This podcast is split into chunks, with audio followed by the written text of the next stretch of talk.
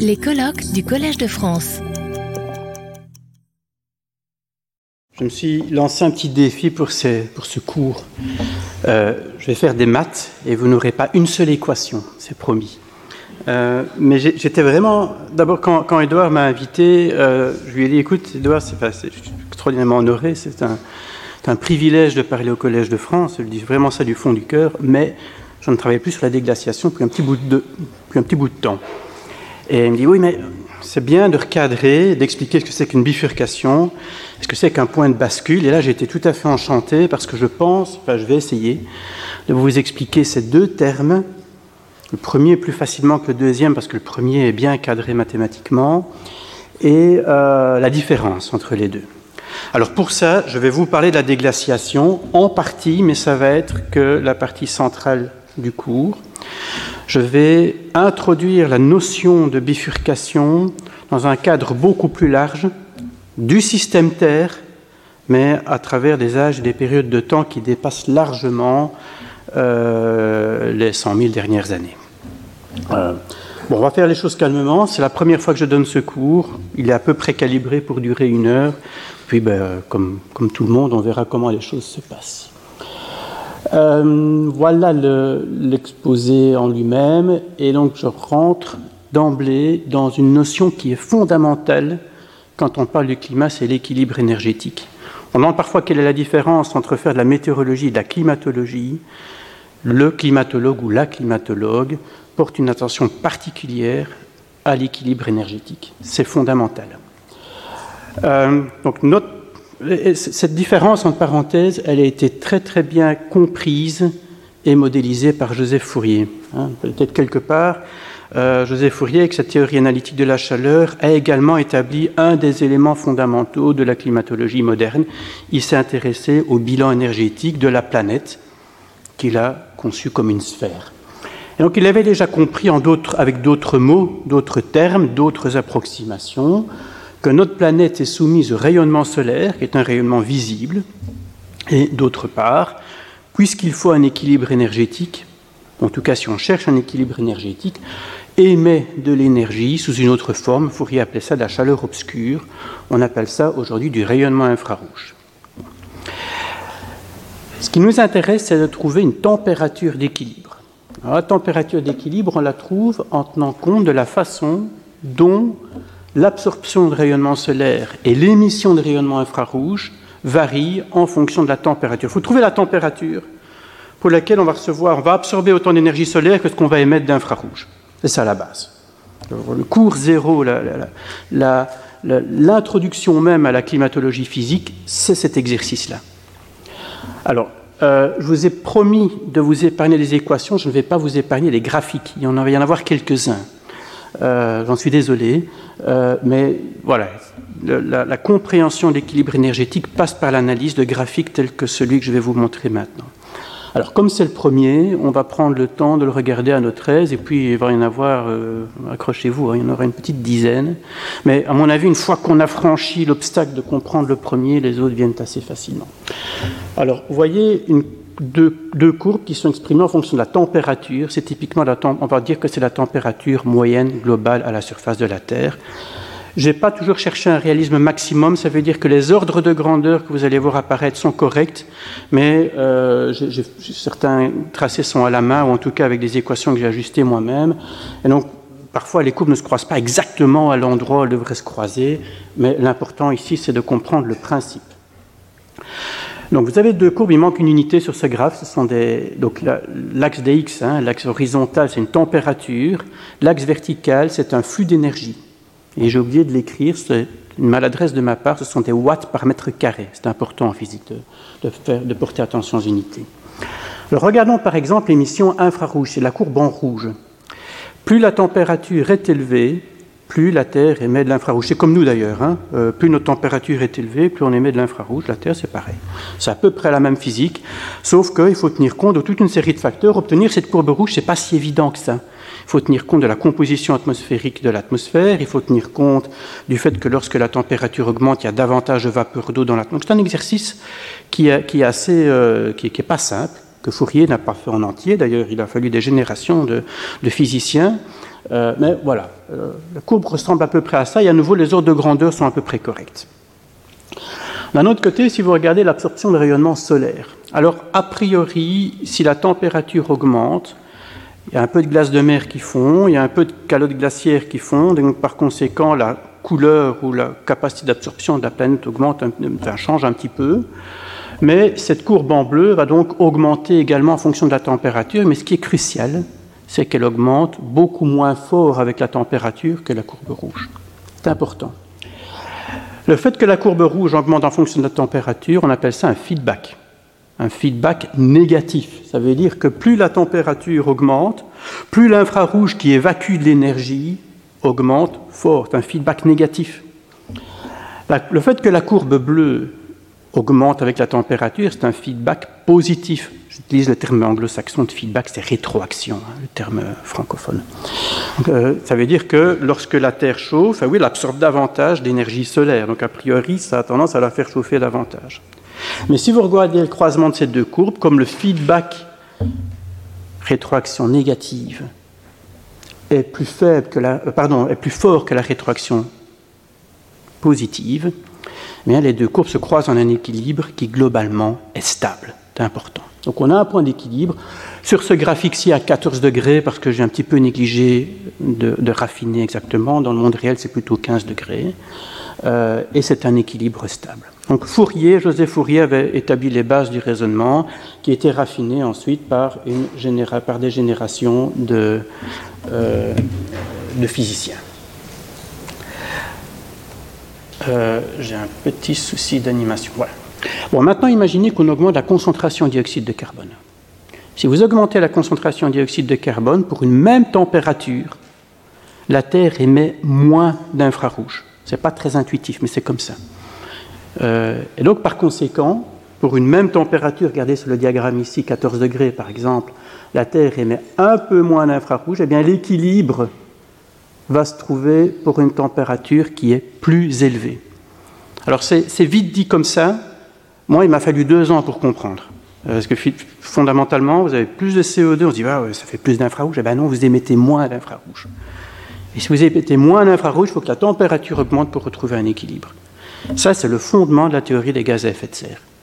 Je suis sûr que Fourier avait très bien compris aussi, mais voilà, quand vous êtes étudiant, il faut un peu de temps. Maintenant, ce nouvel équilibre, il est stable. On appelle sensibilité climatique la hausse de température qui euh, est euh, mesurée lorsque, que vous mesureriez, parce que c'est une, expérience de la pensée, si euh, vous doublez la concentration en dioxyde de carbone? J'ai un petit problème avec mon animation, je ne maîtrise pas très bien, je suis désolé. bon, maintenant on va imaginer ce qui se passerait si nous allions vers des températures qui sont beaucoup, beaucoup, beaucoup, beaucoup, beaucoup plus basses. Si vous refroidissez la Terre, imaginez, vous la mettez dans un immense congélateur, euh, progressivement, l'ensemble des océans va se congeler. On parle ici de températures beaucoup plus basses que celles qu'on a subies pendant le dernier maximum glaciaire. Euh, par conséquent, l'albédo, pouvoir réflectif de la Terre, va augmenter.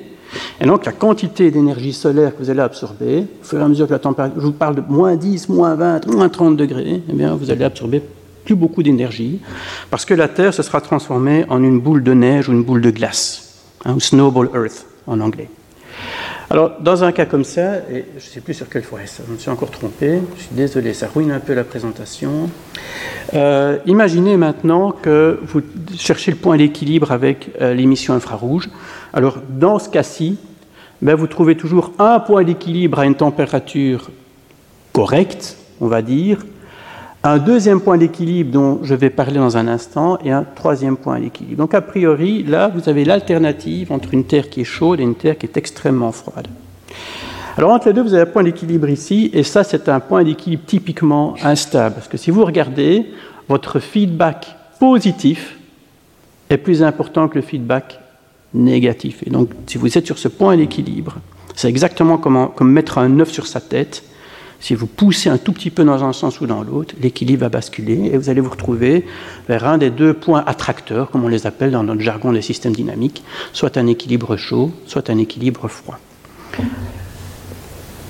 Décidément, euh, je vais vous rappeler une fois pour toutes que c'est la flèche de droite.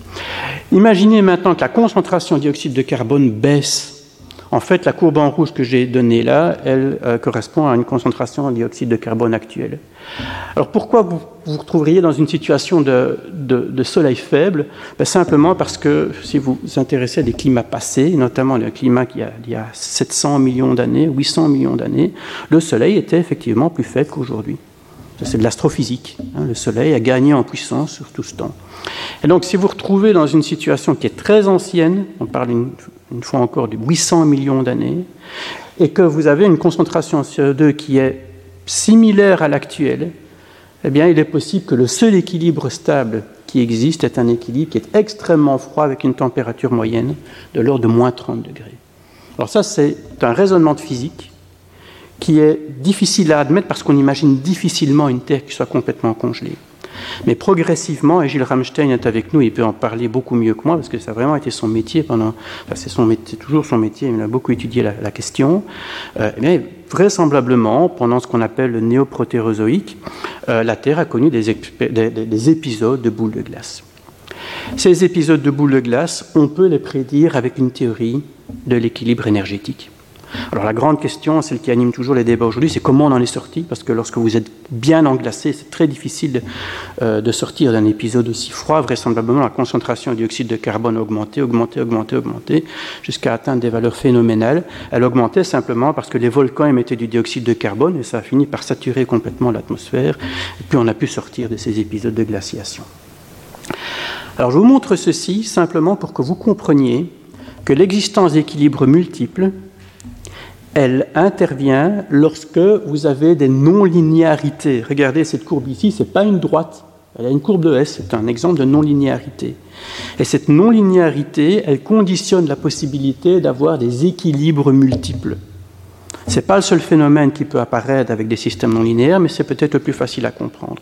Et lorsque vous avez des équilibres multiples, vous avez la possibilité de transition entre ces différents équilibres qui peuvent être plus ou moins brutales. On va y revenir lorsqu'on va parler de la circulation océanique. Mais pour le moment, nous parlons de la théorie de l'équilibre énergétique de la planète. Alors j'ai utilisé cet exemple parce que je voulais vous introduire un autre type de diagramme. On va le regarder ensemble. Ah oui, avant, d'y arriver, j'oublie quelque chose. Je vous ai expliqué ce qui se passait si le, le Soleil était plus faible, et ça s'est passé 800 millions d'années, euh, qu'aujourd'hui. Alors maintenant, essayons de voir l'autre face du, une autre phase du D, hein, et voir ce qui se passerait pour des températures extrêmement élevées. Donc cette fois-ci, hein, vous vous rappelez, on parlait de 15 degrés, imaginez 20, 40, 60, 70, 80, 90 degrés. Qu'est-ce qui se passe? Bien, Si vous augmentez la température à des valeurs pareilles, il y a de plus en plus de vapeur d'eau dans l'atmosphère, la pression même de l'atmosphère augmente, et la physique vous explique que dans un cas comme celui-là, il va arriver un moment où euh, le fait d'augmenter la température, du fait d'une atmosphère qui est complètement saturée et qui ne fait que gagner en pression, eh bien, la, concentration, la quantité d'infrarouge émise va baisser avec la température. Et ça, c'est absolument catastrophique. Parce que si jamais vous deviez atteindre une telle température, et que la planète devait chauffer davantage, eh bien, le fait de chauffer davantage baisserait la concentration, pardon, baisserait les émissions d'infrarouge.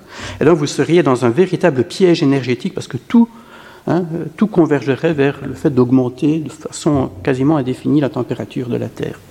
Alors ça, ça se produira un jour. Mais on a un peu le temps, ça se produira dans 2 milliards d'années, on pense. C'est-à-dire que le Soleil va continuer à gagner en puissance. Donc là, on est, dans une zone de sécurité. Vous voyez que la courbe bleue est telle que l'équilibre, il est là, donc on a, on a, de la marge. Enfin, si le Soleil devait augmenter, augmenter en puissance, en puissance, en puissance, jusqu'à atteindre ces niveaux-là, eh bien, ce serait la fin, vraisemblablement, de la vie sur Terre. Euh, donc, si voilà, on devait non pas absorber 240 watts par mètre carré, mais lors de 340 watts par mètre carré, eh bien, on serait dans une situation qui a connu d'autres planètes du système solaire, notamment la planète Vénus. C'est la fin. Voilà. Alors ça, c'est prévu pour dans 2 milliards d'années. Ce n'est pas un problème imminent. Alors, je vous ai montré tout ça justement pour vous introduire ce type de diagramme. Alors, c'est un diagramme qui est différent de celui que je vous ai montré jusqu'ici. Regardez les deux axes. Sur l'axe horizontal, vous avez, cette fois-ci j'ai été prudent de donner les unités, c'est vraiment important en physique, donc c'est la quantité d'énergie solaire que vous absorbez. Hmm. Voilà. Euh, typiquement, oh, je ne sais pas ce qui s'est passé, il y a une erreur ici, c'est 200 et 300, je crois que j'ai un facteur 2. Bon, je corrigerai ça quand je distribuerai les, les. Donc ce qui s'est passé, c'est que dans le passé, nous avons vraisemblablement visité cette branche-ci, c'est-à-dire sur l'ensemble des points qui sont en couleur, sont des points d'équilibre. Donc si par exemple vous avez un input solaire qui est beaucoup trop faible, le seul point d'équilibre que vous connaissez, c'est un point d'équilibre pour lequel la température moyenne de la planète est de moins 10 degrés. Si le Soleil est plus puissant, et il l'est actuellement, le seul point d'équilibre que vous connaissez est un point d'équilibre pour lequel la température, il y a eu des erreurs dans le graphique, euh, est de l'ordre de 15 degrés. Si le Soleil est beaucoup plus puissant tel qu'il sera dans 2 milliards d'années, eh la température d'équilibre est beaucoup plus élevée encore. On a représenté en T grise ce qu'on appelle les équilibres instables, c'est-à-dire ce sont des points comme l'œuf posé sur sa tête qui sont techniquement des équilibres mais qu'on ne verra jamais parce que si vous êtes autour de cet équilibre instable, vous allez vraisemblablement basculer soit vers un point d'équilibre plus chaud, vers un point d'équilibre plus froid. Alors ce raisonnement-là, c'est le raisonnement qui nous permet d'expliquer que la température moyenne sur la planète aujourd'hui de l'ordre de 15 degrés. Avec la concentration de dioxyde de carbone qui augmente, on va aller vers 16, 17, 18, enfin on n'espère pas trop parce que c'est un vrai problème.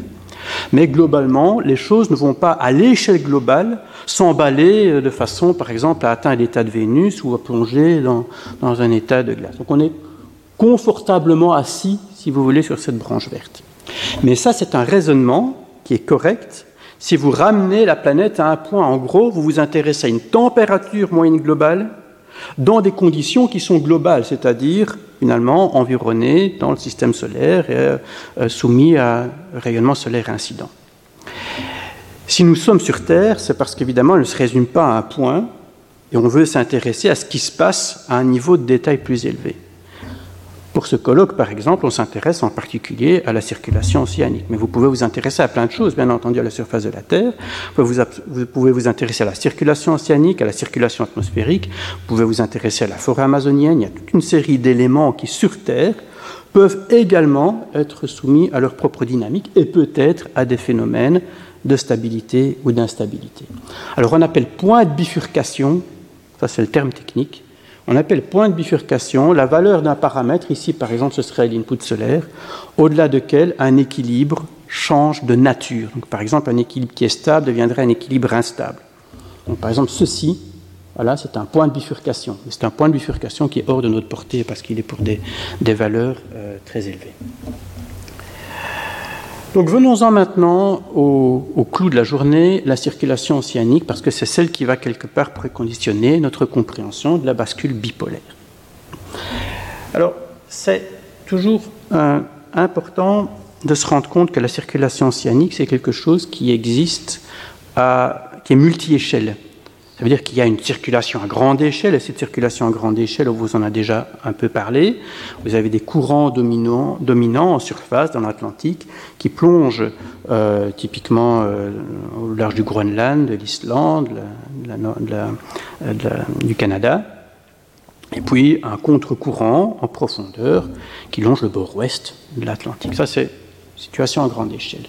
Si vous ramifiez les choses, et on aurait pu imaginer un exposé avec une quantité de diapos, euh, vous allez vous apercevoir qu'il y a quantité de tourbillons, qu'il y a des petits courants dans tous les sens. Et ce qu'on a, ce qu'on a essayé un peu schématiquement de représenter ici, la figure n'est pas de moi, vous voyez, elle date d'un éditorialiste de la revue Science, mais donc vous imaginez l'Amérique, l'Europe, l'Afrique, hein, vous les avez reconnus, le courant qu'on a du Gulf Stream, hein, et puis ça dérive nord-atlantique, des plongées qui ne sont pas toutes représentées, avec un courant en profondeur qu'on appelle le courant de bord ouest. Donc c'est, vous voyez, rien que pour le décrire, il m'a fallu plus de temps que, vous, que vous parlez de la balance énergétique. Hein, c'est déjà une circulation qui a un, un bon niveau de complexité. Et pourtant, on voudrait bien savoir si une circulation telle que celle-là est également soumise à des points d'équilibre stables, à des points d'équilibre instables, à des phénomènes de bifurcation. C'est ça qu'on voudrait bien savoir. Alors, a priori, ce qu'on pourrait faire, et d'ailleurs c'est ce qu'on fait aujourd'hui, euh, on pourrait euh, résoudre l'ensemble des équations de dynamique des fluides, essayer de... Voilà, on met ça sur des très gros ordinateurs et on teste un petit peu la stabilité de, de ces différents courants et de ces différents sous-courants. On peut le faire. On peut le faire et ça se fait. Euh, ceci dit, vous imaginez bien, ce problème de circulation, il occupe les esprits depuis quelques années. Et donc, si on fait un peu machine arrière, qu'on rentre dans les années 60, eh bien, euh, déjà à l'époque, on essaie de comprendre un petit peu ces courants et voir ce qui pourrait les déstabiliser. Alors, dans l'esprit de la théorie des systèmes dynamiques, ma théorie des systèmes dynamiques, je ne l'ai pas, encore bien définie, mais finalement, ça revient à écrire quelques équations, deux, trois, quatre équations, a priori, hein, après on peut, on peut faire plus compliqué, euh, et de se poser la question de la stabilité euh, des équilibres que l'on rencontre. Et donc, c'est bien de partir de quelque chose qui est le plus simple possible. Et sans doute le modèle le plus simple possible de cette figure, qui est, déjà fort compliquée, euh, est le modèle de Henry Stommel. Vous voyez, 1961, donc on parle de quelque chose qui a plus de 50 ans. est ce que Stommel a imaginé, alors il avait fait une figure un petit peu plus sophistiquée, je l'ai vraiment simplifié à l'extrême, il a imaginé que l'océan Atlantique était formé de deux masses d'eau principales. On sait bien que c'est une simplification. On fait ça quand on modélise, on simplifie les choses. Donc une masse d'eau qu'il a appelée une masse d'eau équatoriale, ou qu'on appelle aujourd'hui en relisant ces articles masse d'eau équatoriale, en rouge, et une masse d'eau polaire en bleu. Elles n'ont pas la même température et ce qui est crucial, c'est qu'elles n'ont pas la même salinité. Et donc il a fait un modèle de ce qu'on appelle aujourd'hui de la circulation thermo-aline. Thermo, thermique, température, alin, bon ça c'est peut-être un peu moins évident, mais c'est le sel. Euh, avec l'idée que vous avez un courant qui transporte une partie de la masse d'eau de la boîte équatoriale vers la boîte polaire et de l'eau de la boîte polaire vers la boîte équatoriale. Alors, ça ne suffit pas. Ces deux boîtes échangent de la chaleur avec l'atmosphère, ça je ne l'ai pas représenté sur le diagramme. Et puis, elles échangent également, alors je vais dire du sel avec l'atmosphère. Vous allez c'est quoi cette histoire? En fait, ce qui se passe, c'est qu'il pleut, et euh, la, pluie, c'est de l'eau douce, hein, c'est de l'eau non salée, et donc, par conséquent, le phénomène de précipitation vient modifier la salinité des masses d'eau. donc, ça, on représente techniquement et mathématiquement avec la lettre H ici. Voilà. Alors, fondamentalement, ce qu'on représente ici, c'est qu'il euh, y a des précipitations nettes au nord et de l'évaporation nette au sud, et par une raison de convention, j'aurais peut-être pas dû faire ça, euh, les, flèches sont inversées. Ce n'est pas une erreur, mais il y a une convention derrière qui est peut-être un petit peu technique. Alors, ce qui nous intéresse ici, c'est le diagramme de bifurcation. comme je vous ai montré un diagramme de bifurcation un petit peu compliqué tout à l'heure, je vais vous remontrer un diagramme de bifurcation pour ce système-là. Alors accrochez-vous, il n'est pas très compliqué, mais à nouveau, il faut, le temps de, le voir. Alors qu'est-ce qu'on représente? Eh Sur l'axe vertical, on représente l'intensité de la circulation. En d'autres termes, est-ce que j'ai deux masses d'eau qui, euh, qui s'échangent beaucoup de chaleur et beaucoup de sel? Et sur l'axe horizontal, on représente cette fameuse quantité H que vous pouvez voir en gros comme étant le job de l'atmosphère qui évapore d'un côté et qui remet de l'eau douce de l'autre. Et c'est important parce que c'est un des moteurs essentiels de la circulation, en tout cas au sens euh, qu'on représente, ici. Alors ce que vous voyez, c'est que vous avez deux branches d'équilibre stables, la verte et la rouge. Alors vous avez une branche d'équilibre qui est stable pour des, pour des circulations qui sont actives. Hein, elle occupe la partie supérieure du diagramme. Et vous avez une branche de circulation qui est stable pour des valeurs de circulation, on va dire, à peu près nulles. Donc vous avez un océan qui s'est arrêté, plus de circulation. Ces deux états sont potentiellement stables, mais ils ne seront pas toujours stables. Ça va dépendre de la valeur de notre H. pour ça qu'on appelle ça un diagramme de bifurcation. Si vous changez H, vous changez potentiellement la stabilité des branches. Par exemple, si le flux d'eau douce devient trop important, la branche active n'est plus stable. Ça, ça va peut-être commencer à... Vous allez voir le, parallèle avec ce qui s'est dit ce matin. Hein. si vous avez des apports importants d'eau douce, la circulation s'arrête. Alors, lorsque Stommel a publié ça en 1961, ben voilà, c'était un papier parmi d'autres. Il s'est passé des décennies sans que cet article soit cité, pour ainsi dire, euh, parce que les gens n'y voyaient pas beaucoup d'intérêt. Mais justement, avec le regain d'intérêt à la fois pour les, qui issu des paléoclimats, on a découvert ces événements de Heinrich, on a découvert ces associations de Dansgaard de tiens, c'est peut-être quand même bien la circulation océanique qui change. C'est vraiment important ce que, ce que je vous dis ici parce que c'est vraiment un exemple où la recherche sur les paléoclimats a euh, déclenché des préoccupations à propos de la circulation océanique je pourrais vous raconter des histoires similaires à propos de la végétation. Hein, donc la recherche sur les paléoclimats est vraiment importante. Et donc tout d'un coup, les gens se demandent, mais finalement, qu'est-ce qui se passe si on utilise des modèles plus importants, avec des, des, résolutions plus fines, si on résout davantage les différents courants? Est-ce qu'on retrouve un comportement qui est prédit par ce modèle en boîte de Stommel Et la réponse, alors l'histoire n'est pas tout à fait terminée, hein, je ne peux pas prétendre à un consensus général, mais la réponse commence à être oui. Globalement, vraisemblablement, l'océan se comporte de façon qui rappelle ce diagramme de bifurcation. Et alors, je vais vous montrer ici un article auquel j'avais contribué euh, euh, il y a une vingtaine d'années, déjà un peu moins. Euh, alors, il est, est fort, chargé. Hein. Il y aura deux, trois diagrammes comme ça que je vais vous montrer qui sont un petit peu chargés. J'en suis désolé. Je les ai copiés-collés des articles en question. Mais vous retrouvez des quantités qui vous sont familières. Regardez. Freshwater flux, flux d'eau douce, c'est notre H ici. NADW, c'est North Atlantic Deep Water, donc euh, formation d'eau euh, nord-atlantique. Alors, c'est exprimé en ce qu'on appelle en Sverdrup. Alors, comme on va revoir l'unité dans un instant, je vais quand même prendre la peine de vous la définir. C'est 1 million de mètres cubes par seconde. Donc, c'est un fameux flux d'eau. Euh, et donc, ce qu'on a fait ici, c'est qu'on a utilisé toute une série de modèles. Alors, certains modèles sont des modèles 3D, ça, c'est des modèles 2D, hein, voilà, un modèle plus ou moins simple. Euh, ben, Edouard a évoqué ce matin le, modèle Bern 2D, celui qu'Olivier Marshall avait utilisé, c'est celui-là. Moi, pendant ce temps-là, j'étais un collègue et apprenti d'Olivier, mais j'avais mon propre modèle qui s'appelait Moby Dick. C'était mes jeunes années. Euh, et puis pendant ce temps-là, il y avait déjà des gens qui jouaient avec des modèles 3D. Euh, Edouard a parlé ce matin du modèle UVIC, enfin le modèle canadien, ben, c'est celui-là en vert pistache. Et ce qu'on s'aperçoit, c'est que dans ces modèles, vous, arrosez, hein, et vous, vous, arrosez de plus en plus fort.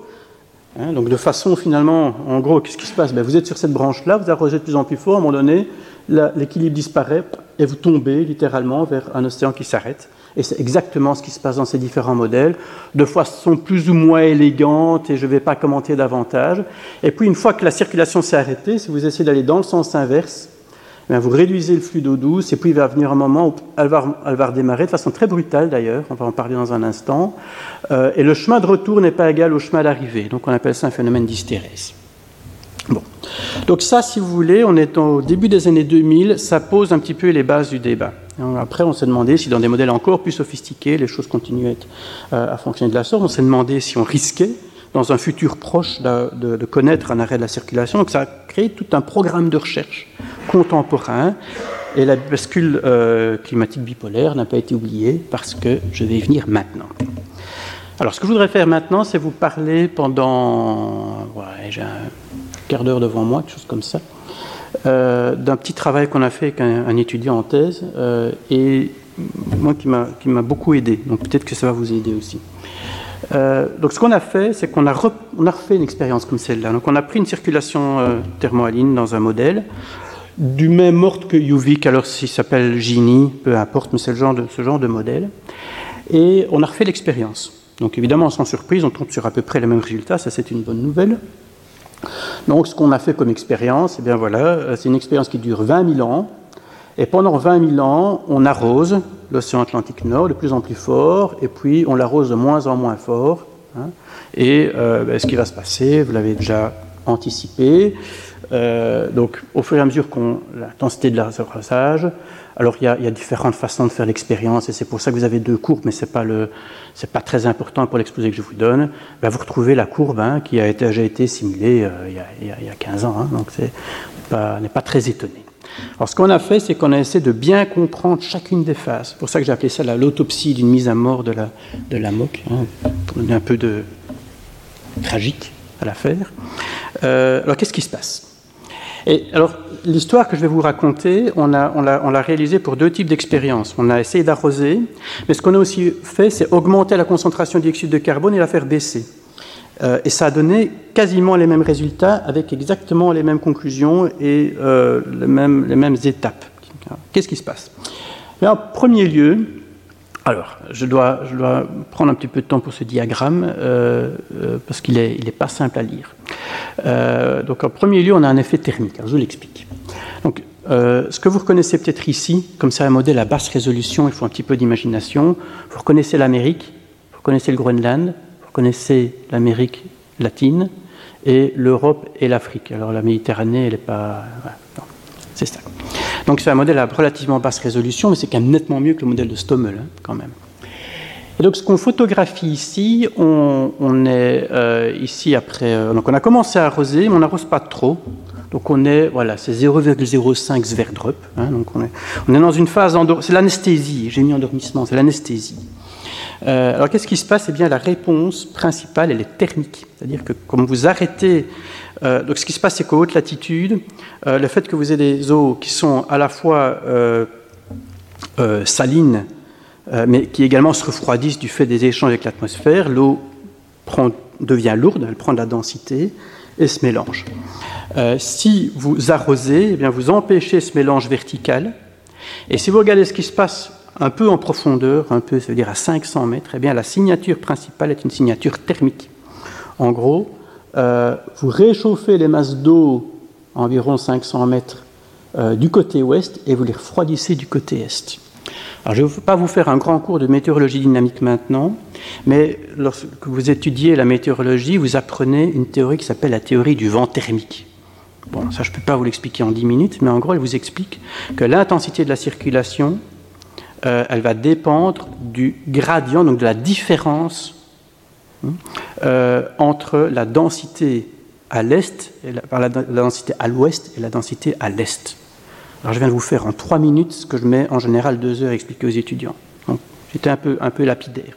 Mais c'est important de regarder les densités sur le bord ouest et le bord est.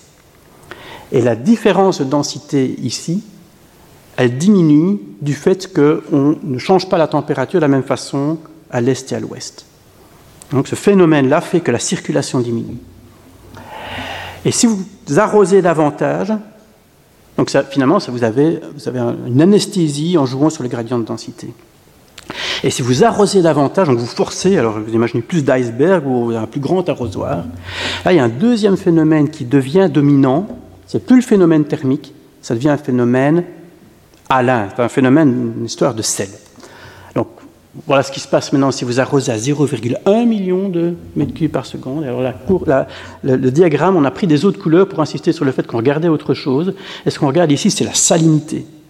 Et à nouveau, vous voyez que ce qui se passe à gauche et à droite, je dis à gauche et à droite parce que j'ai un problème avec mon ouest et mon est, mais enfin, à l'ouest et à l'est, vous n'avez pas non plus les mêmes différences de salinité. Alors ça, c'est quelque chose que les océanographes ont bien identifié, c'est que lorsque la salinité baisse de trop, à nouveau, le gradient diminue. Et là, ça en vient à un point tel que la circulation devient trop faible pour ramener du sel vers les hautes latitudes. Donc cette circulation, elle amène du sel, on appelle ça le feedback advectif. Et à partir du moment où la circulation est trop faible pour ramener du sel vers les hautes latitudes, elle ne parvient plus à vivre. C'est-à-dire qu'elle ne parvient plus à s'auto-alimenter. Et le moteur cale. Donc, généralement, euh, ben, c'est la mise à mort. Hein. Quand le feedback advectif se met en route, la circulation s'écrase. Alors si maintenant vous arrosez massivement pendant très longtemps, pendant 10 000 ans, alors là il y a un troisième élément qui va apparaître, c'est que la, formation d'eau profonde en Atlantique Nord est cette fois-ci tout à fait anéantie, il n'y en a plus, et c'est l'Antarctique qui va progressivement envahir tout le fond. Alors il se passe quelque chose d'intéressant. Je vous montre un autre diagramme maintenant. Alors ce diagramme-là, il exprime en fonction de la longitude, donc en gros euh, vous passez de l'hémisphère nord à l'hémisphère sud, donc vous avez une coupe longitudinale hein, de la moyenne de la température dans l'Atlantique, et regardez ce qui se passe. C'est une différence, hein. ceci c'est une différence entre l'état d'arrivée et l'état de départ. Donc vous aviez commencé au départ avec une belle circulation qui fonctionne bien, tout, va bien, vous arrosez massivement pendant très longtemps, vous tuez votre circulation, vous la maintenez bien à mort, hein, bien écrasée, et puis vous regardez ce qui reste comme distribution de température. Qu'est-ce qui se passe? Ben, Globalement, l'océan s'est refroidi en profondeur. Pourquoi? Parce que vous avez de l'eau antarctique de fond qui a tendance à être froide, beaucoup plus froide que l'eau du nord Atlantique. Donc, le fond de l'océan s'est refroidi. Et en surface, eh bien, vous avez une dichotomie importante entre le sud et le nord. Vous voyez, le sud s'est réchauffé de 2 degrés. Et ça, c'est le fondement de la bascule bipolaire tel qu'on l'explique depuis ce matin. C'est-à-dire qu'à force d'avoir tué votre circulation, vous avez tué une pompe de chaleur une pompe de chaleur, pas à chaleur, mais une pompe de chaleur qui amène euh, de l'eau du sud vers le nord. Et vous avez coupé cette pompe, vous avez bloqué le moteur, et fondamentalement, ce qui va se passer, c'est que la température dans l'hémisphère sud va commencer à augmenter. Et ici, vous voyez hein, que ça concerne toute une masse d'eau. Edouard a montré un diagramme très similaire ce matin. Hein. toute une masse d'eau qui est comprise entre 0 et 1000 mètres de profondeur et qui a une anomalie de température qui est positive. Voilà. Alors, c'est pas rien et c'est pas anodin, parce que je pourrais également vous montrer un diagramme similaire avec la salinité et vous verriez à peu près la même figure. Alors, c'est pas anodin parce qu'il y a quand même un risque. C'est que si vous maintenez votre circulation dans cet état-là pendant très longtemps, eh vous avez ces masses d'eau ici qui sont à la fois chaudes et salines, qui peuvent progressivement diffuser vers les, euh, des latitudes plus élevées, et ça, ça peut avoir un effet de déstabilisation qui n'est pas impossible que si vous maintenez votre circulation à mort pendant longtemps, elle finisse par redémarrer de façon spontanée, simplement parce que vous allez avoir une accumulation. En anglais, on appelle ça buoyancy, et j'ai jamais pu le traduire, le flotter de, flottabilité, hein, euh, euh, qui, peut remettre en route la circulation. Alors, j'y viens. Hein. donc, l'oscillateur thermohalaire. Donc, première chose, euh, je voudrais parler pendant. Ça va, je suis à peu près dans les temps. Euh, je voudrais parler pendant une ou deux minutes de ce papier de Thomas Stocker et Sigfus Jonsson qui, ont publié, qui a été publié une vingtaine d'années parce qu'on en a parlé ce matin. Je lui dis, tiens, j'ai quand même montré aux gens euh, à quoi ça ressemble. Alors, j'ai un peu redessiné, voilà, j'ai essayé de faire ça de façon conviviale. donc, ce que, ce que Thomas, Thomas Stocker et, et ont, ont, on, présentait, c'est un petit modèle, donc il y a des équations. Si vous allez voir ce, papier, il y a une série d'équations, pas très compliquées, mais enfin il faut quand même les dire, et qui vous explique ceci. Euh, ils font le postulat d'un switch, hein, donc c'est-à-dire d'un interrupteur entre une circulation qui est soit active, soit inactive, et lorsqu'elle est active, ça se traduit au Groenland par un interstadiaire, un interstade, et puis lorsqu'elle est inactive, la circulation est coupée, eh ben, vous êtes dans un stade au Groenland. Donc, euh, si vous imaginez une succession plus ou moins aléatoire, hein, j'ai reproduit le résultat, pas exactement, j'ai fait tourner, j'ai repris leurs équations, je les ai, je les ai appliquées. Euh, ben voilà, vous pouvez simuler une trajectoire hypothétique d'interstade, stade, interstade, voilà, au Groenland, tel que vous l'imaginez. Euh, oui, en parenthèse, mon temps il va de la gauche vers la droite parce que c'est pas que je suis américain, mais je suis physicien, donc voilà, ça se termine comme ça. Et puis vous imaginez que d'un autre côté, dans l'hémisphère sud, ben, se passe ce phénomène d'accumulation thermique. Donc en d'autres termes, ce que vous avez dans l'hémisphère sud, c'est une intégration. Tout à l'heure, on a parlé de dérivé. Un dérivé, c'est l'inverse d'intégrer. Donc c'est une intégration du signal. Mais une intégration qui va dépendre de la différence de température entre l'hémisphère nord et l'hémisphère sud. Donc c'est un petit peu plus compliqué que simplement intégrer la courbe en V, mais en gros, ce que Stoker et Janssen ont proposé, c'est que ça, ce sera un modèle pour la température dans l'hémisphère sud. Alors, ce qu'a fait Barker, en gros, c'est à partir de la courbe bleue, et si on retrouvait la courbe verte. Hein? En gros, c'est ça qu'ils ont fait. Bon, euh, ça, si vous voulez, ça fait le postulat que vous avez des switches entre une, circulation active et inactive, personne ne vous dit d'où ils viennent. Hein, donc, ce que ont fait Stoker et Janssen, c'est simplement imaginer un scénario et il dit, voilà, si ça switch, hein, si j'ai ma courbe en vert, alors je prédis la courbe en bleu. C'est ça qu'ils ont fait. Et ça, depuis, on, a, on, fait souvent référence à ce papier pour dire qu'il est un peu fondateur de l'idée hein, de la bascule bipolaire. Il y avait toute une série de diagrammes qui accompagnaient ce papier. Alors, maintenant, je voudrais vous présenter deux résultats récents. Ils ne sont pas de mon équipe, ils sont empruntés à des collègues euh, qui vont euh, exploiter d'une certaine façon les idées qui sont ici. Alors, le premier article, il vient de. Euh, euh, ah ben, pour une raison qui, m'échappe là aussi, le nom des auteurs a dû disparaître dans la compilation. Donc, euh, c'est une étudiante de Ayako Abeushi au Japon et le premier auteur s'appelle Obaz. Désolé, le nom a disparu, il était pourtant bien là dans mon, dans mon document. alors, voilà une simulation dont peut-être Lorraine va parler davantage, je ne sais pas. Hein, c'est une simulation de la déglaciation.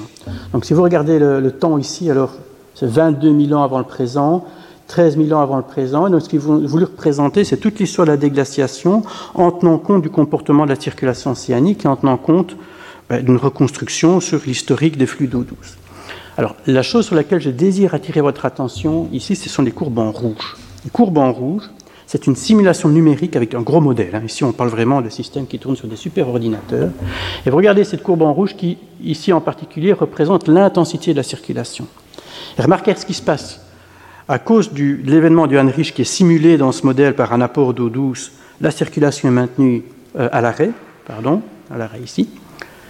Et lorsqu'elle se remet en route, elle se remet en route de façon extraordinairement brutale. Et donc ça, c'est quelque chose qu'on retrouve dans la plupart des modèles numériques. Lorsque la circulation redémarre, elle redémarre de façon très brutale. Et elle redémarre de façon très brutale parce que le terrain a été préparé. Et il a été préparé du fait de l'accumulation de flottabilité, généralement, dans l'Atlantique, euh, à, euh, à des moyennes profondeurs. Donc ça, c'est quelque chose qu'on retrouve dans beaucoup, beaucoup de modèles. Euh, l'autre étude que je voulais vous montrer est une étude de Guido Vettoretti, alors là aussi, je suis un peu navré de vous imposer 15 diagrammes d'un coup, mais j'ai simplement fait un copier-coller de la littérature. Alors pour le coup ici, euh, alors euh, là la, représentation elle est sur l'intensité de la formation d'eau antarctique de fond d'une part et euh, de formation de ce qu'on appelle l'AMOC, hein, donc la circulation atlantique nord. Donc il y a chaque fois deux courbes. Alors je vous propose de garder notre attention sur les courbes supérieures pour ne pas trop nous égarer. Et donc là, c'est également un modèle, euh, un modèle de circulation générale euh, atmosphérique et océanique qui a été euh, intégré pour différentes concentrations de dioxyde de carbone. Alors je vous rappelle qu'aujourd'hui on est à 415 hein, par, million, mais ici on pose le spectre des valeurs connues pendant la dernière glaciation. C'est typiquement entre 170 et 240. Le dernier maximum glaciaire, c'était probablement plutôt 185 par, par million en volume. Alors là, le point, d'attention, c'est que votre bascule bipolaire, elle s'auto-entretient dans ce modèle. Alors, ce n'est pas le premier modèle à montrer ça. En fait, avec les systèmes dynamiques, on peut même le montrer. Mais ce que vous voyez, c'est typiquement un réchauffement abrupt, une circulation intense, et puis elle se calme, et puis elle meurt spontanément, parce que probablement qu'elle n'est pas tout à fait stable, mais en mourant, elle génère déjà les germes de sa remise en route. Donc vous avez quelque chose qui est plus sophistiqué que ce qu'on voit dans le modèle de Stommel, il y a eu d'autres experts et d'autres océanographes qui ont proposé d'autres modèles simples qui expliquent ce comportement. Et donc vous avez ce qu'on appelle une auto-oscillation. Alors cette auto-oscillation a été souvent proposée par pas mal d'experts comme étant une explication plausible des événements de Dansgaard-Oeschger.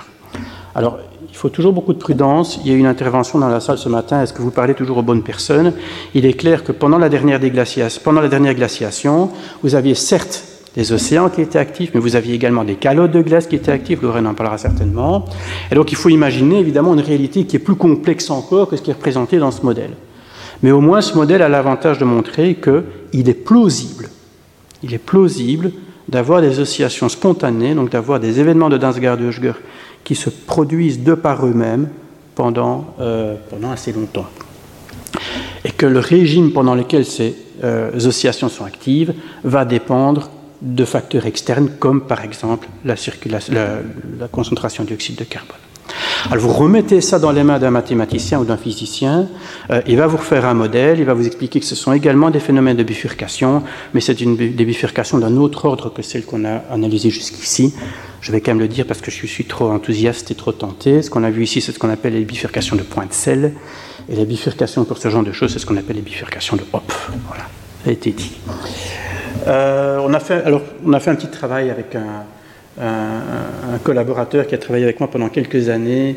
Euh, voilà, on a, on a, utilisé un modèle qui a des bifurcations de Hopf, donc c'est un, système dynamique. On a repassé en revue la dernière glaciation. Alors cette fois-ci, le temps ne vous aide pas, hein, il va de la droite vers la gauche. On a essayé de détecter par une méthode statistique qui, combine le, système dynamique et les données. On a essayé de détecter en mauve euh, les états stables et en vert les états instables. Et voilà, on a publié cette courbe. Je ne m'avance pas, pas davantage, c'est pas l'objet de, ce cours, mais c'est pour vous expliquer à quel point on peut avoir une approche d'analyse des, euh, sédiments ou des, données dans ce cas-ci, euh, avec des modèles qui font deux, trois équations et qui nous permettent quand même d'inférer des informations que nous jugeons en tout cas utiles. Alors, pourquoi maintenant et, où tout ça nous mène hein? Presque dix petites minutes pour essayer de vous le dire. Je vais essayer. Euh, première chose, c'est que lorsque vous avez la garantie que vous avez un système réel qui est caractérisé par des points de bifurcation, vous pouvez commencer à prévoir des choses à propos de ce système. Vous allez prévoir, par exemple, qu'au-delà d'une certaine valeur limite d'un paramètre de contrôle, peut-être la concentration de dioxyde de carbone, peut-être l'apport en flux d'eau douce, vous allez avoir un comportement brutal. Le genre de choses que vous pouvez prédire. Une autre chose que vous pouvez prédire, c'est que lorsque vous approchez le point de bifurcation, le système va commencer à le montrer. Et généralement, il va varier de plus en plus fort euh, et euh, il va également varier de plus en plus lentement. Mais ça, c'est presque l'expérience commune. Hein. Lorsque vous avez un système qui se met à vibrer, vous dites, oulala, qu'est-ce qui va se passer? Mais c'est exactement euh, le raisonnement qui été suivi, par exemple, ici par un collègue Niklas Bourse. alors, à nouveau, un diagramme, quand on emprunte des diagrammes de la littérature, ils ont tendance à être un peu, un peu chargés, mais regardez ce qu'il a fait. Donc, cette fois-ci, le temps, il va de la gauche vers la droite. Et euh, vous reconnaissez, alors ce delta O18, c'est vraisemblablement de grippe, donc du Groenland. Vous reconnaissez les événements d'Ansgar-Döschger. Et donc ici, il y a deux indicateurs. Alors il y a un indicateur qui s'appelle la variance, et un indicateur qui s'appelle l'autocorrélation, donc ce sont des mesures statistiques du signal. Et euh, ben, toute la thèse de l'article, si vous voulez, c'est de montrer, ben, regardez, à chaque fois que vous approchez d'un événement d'Ansgar-Döschger, il y a un signal d'alerte qui se déclenche, par exemple ici, la variance qui augmente. Je ne vous cache pas que c'est un peu polémique dans la communauté. Donc, ce sont des recherches contemporaines, mais le Collège de France a la science euh, en train de se faire. Hein. donc voilà, ça c'est un papier qui a deux ans, fait couler un petit peu d'encre. Enfin voilà, les gens se battent un petit peu autour. Mais c'est un cas typique où on s'intéresse au phénomène de bifurcation parce que également il permet de prévoir que avant la bifurcation, on va avoir des signaux d'alerte. Alors ça, c'est extrêmement important dans le débat contemporain, parce qu'on s'inquiète de l'avenir de la circulation océanique, on s'inquiète de l'avenir de la forêt amazonienne, et donc on, cherche à détecter euh, des signaux d'alerte dans ces différentes euh, composantes. Je ne peux pas vous dire qu'il y a un consensus absolu sur le fait qu'il y ait des signaux d'alerte à propos de la circulation océanique ou à propos de la forêt amazonienne, mais en tout cas, c'est dans le sens que vont ces recherches. Alors ça m'amène à la dernière partie de mon exposé qui est un petit peu plus qualitative. Euh, je vous ai promis que j'essaierai de faire une distinction entre bifurcation et point de bascule. Bifurcation, c'est une définition de maths. Vous demandez à un mathématicien ce que c'est qu'une bifurcation, il vous sort un bouquin de sa bibliothèque, il vous explique voilà, c'est défini là, et c'est défini de façon très précise comme les mathématiciens savent le faire. Lorsque vous avez des modèles simples, comme ceux que je vous ai montrés, comme le modèle de Stommel, comme le modèle de l'équilibre énergétique, vous pouvez les mettre en équation justement, et donc vous pouvez les donner à un mathématicien qui va vous dire il y a des points de bifurcation. Super. Maintenant, on se rend compte qu'on doit prendre des décisions à propos de la Terre dans, toute sa complexité et que cela ne se résume pas à trois équations vraisemblablement. Mais on devrait quand même utiliser cette idée que parfois des changements minimes vont avoir des répercussions importantes. Et donc, typiquement, c'est le cas avec l'augmentation de la concentration de dioxyde de carbone. Ce n'est pas un changement minime, soyons clairs. On a doublé, enfin, on est en train de doubler, pardon, la... J'espère qu'on n'y arrivera pas, mais enfin, on est quand même bien parti. On augmente la concentration de dioxyde de carbone de façon très, très importante. Du point de vue de la Terre, ben, ça va représenter un changement dans l'équilibre énergétique de l'ordre de quelques watts par mètre carré. Du point de vue de l'équilibre énergétique de la planète, ça peut paraître pas énorme, mais du point de vue de ces sous-composantes, ça peut être suffisant pour induire des changements majeurs. Et le changement majeur le mieux documenté, le plus, le plus certain aujourd'hui, c'est qu'une augmentation de la température de l'ordre de 1 degré ou 2 degrés, 2 degrés c'est suffisant pour faire fondre tout le Groenland. Donc ça, c'est quand même un changement qui, au niveau régional, est très très important. Donc, par exemple, typiquement, lorsqu'on modélise les calottes glaciaires, on sait qu'il y a des points de bifurcation. Si on veut généraliser ce raisonnement à d'autres composants du système Terre, eh bien, on a tendance à se réfugier derrière un vocal qui est un petit peu plus qualitatif et qui est la notion de point de bascule. On fait attention de ne pas trop utiliser le terme bifurcation parce qu'on n'a pas toujours le modèle mathématique parfait derrière, mais on a quand même cette idée qui persiste qu'un changement qui paraît relativement faible peut avoir des conséquences qui sont extrêmement importantes. Alors la notion de point de bascule, elle a été introduite dans les années... Euh, alors c'est un vieux terme déjà, un tipping point aux États-Unis, c'est utilisé depuis le 19e siècle. Mais enfin, bon voilà, ça a un petit peu connu son heure de gloire dans la fin des années 60-70, euh, mais c'était d'ailleurs c'est un peu fumeux, entre parenthèses, un peu, enfin, limite nauséeux, hein, les origines, tout ça, c'est des affaires de ségrégation raciale. Euh, et puis qui a été fort remis au goût du jour dans les années 2000, et puis typiquement aux États-Unis, mais également de ce côté-ci de l'Atlantique, euh, euh, comment euh, j'ai oublié son prénom, a commencé à utiliser le terme pour parler du changement climatique, euh, typiquement vers les années 2006-2008. Alors, euh, il se fait que, voilà, dès les années 2005, on, cite souvent un autre article de Tim Lenton, mais enfin, dès, les années 2005, euh, une série d'auteurs, dont, dont, le Schellnhuber en question, que dont j'évoquais le nom il y a un instant, euh, ont à faire des inventaires des composants du système Terre qui pourraient en fait changer qualitativement dans un futur plus ou moins proche. Je vous ai parlé des calottes glaciaires, et ça c'est certainement l'élément le plus clair, mais si on commence à faire l'inventaire, ben oui, ben qu'est-ce qui va se passer avec l'Amazon, qu'est-ce qui va se passer avec le Sahara, qu'est-ce qui va se passer avec, avec El Niño peut-être, qu'est-ce qui va se passer avec les moussons? Et donc c'est toute une série de composants du système Terre dont on se dit, mais finalement, peut-être qu'elles vont être perturbées de façon qualitative, de la même façon qu'on peut perturber de façon qualitative la circulation océanique en, en déversant beaucoup d'eau douce. Alors qu'est-ce qu'il faut en, tirer? Euh, Le terme tipping point, le terme point de bascule, on commence à le privilégier dans la littérature euh, avec, si vous voulez, une définition un petit peu restreinte. On essaie de ne pas appeler n'importe quoi tipping point, autant que possible. Donc c'est l'idée que c'est une composante du système climatique qui peut varier fortement dans un horizon que Tim Lenton euh, a appelé éthique, ça veut dire c'est important. Si je, fais fondre le Groenland aujourd'hui, ça veut dire que dans 2000, 3000, 4000 ans, le niveau des mers aura augmenté de plusieurs mètres.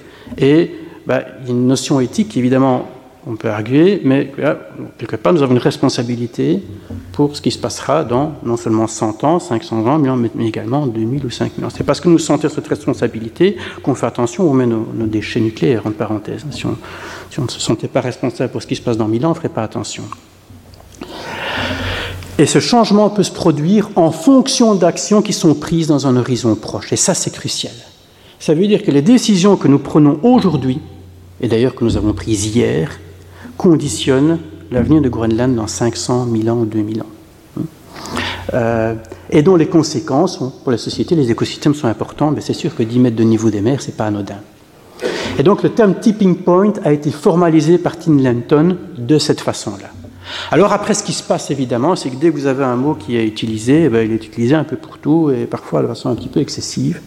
Euh, donc, je dirais dans cette optique, la théorie des systèmes dynamiques vient en support des enjeux de responsabilité. En d'autres termes, si vous voulez parler de tipping point selon Lenton, ben, c'est bien d'avoir des modèles derrière qui sont solides. Et c'est en ça, les bonnes recherches en matière de bifurcation, de changement abrupt, se font dans cette optique-là. On a derrière des modèles qui sont solides parce qu'il y a un support à la décision qui est important. Alors, euh, est-ce que ces modèles sont solides? Alors, ben, je pense que la première exposée de Montlaïus, mis à part le fait, je suis un petit peu, euh, j'ai fini, c'est ma dernière slide, que je suis un petit peu gêné. Je ne sais pas ce qui s'est passé avec mon ordinateur, les chiffres n'étaient pas justes, mais enfin, mis à part ça, je pense que la théorie planétaire euh, sur euh, la, ice house, la hot house, tout ça c'est solide, mais quelque part ça ne nous concerne pas tellement. Enfin, je veux dire, ce qui s'est passé il y a 600 millions d'années ou dans 2 milliards d'années. Calotte de glace, ben, à nouveau, Lorraine va en parler. Je pense que là, il y a des points de bifurcation, il n'y a, aucun doute.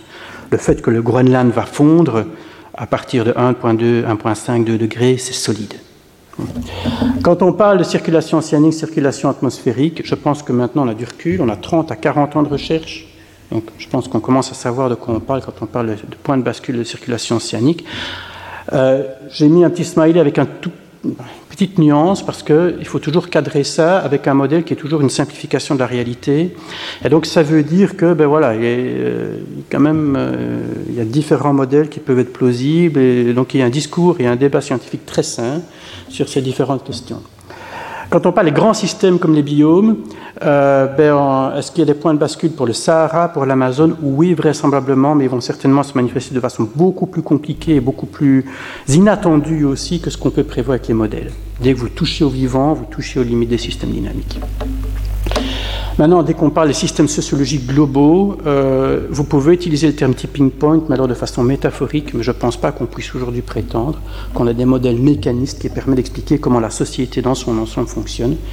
Je peux vous dire, pour avoir un petit peu ouvert la boîte de ce qui se trouve derrière certains modèles qu'on appelle les modèles integrated assessment, donc les modèles d'évaluation intégrés, euh, j'en suis ressorti de façon un petit peu effrayée. Donc, voilà, je pense que notre communauté de physiciens est parfois un petit peu nerveuse face à, ces enjeux. Donc, je conclus. Le terme bifurcation, il prend racine dans les maths.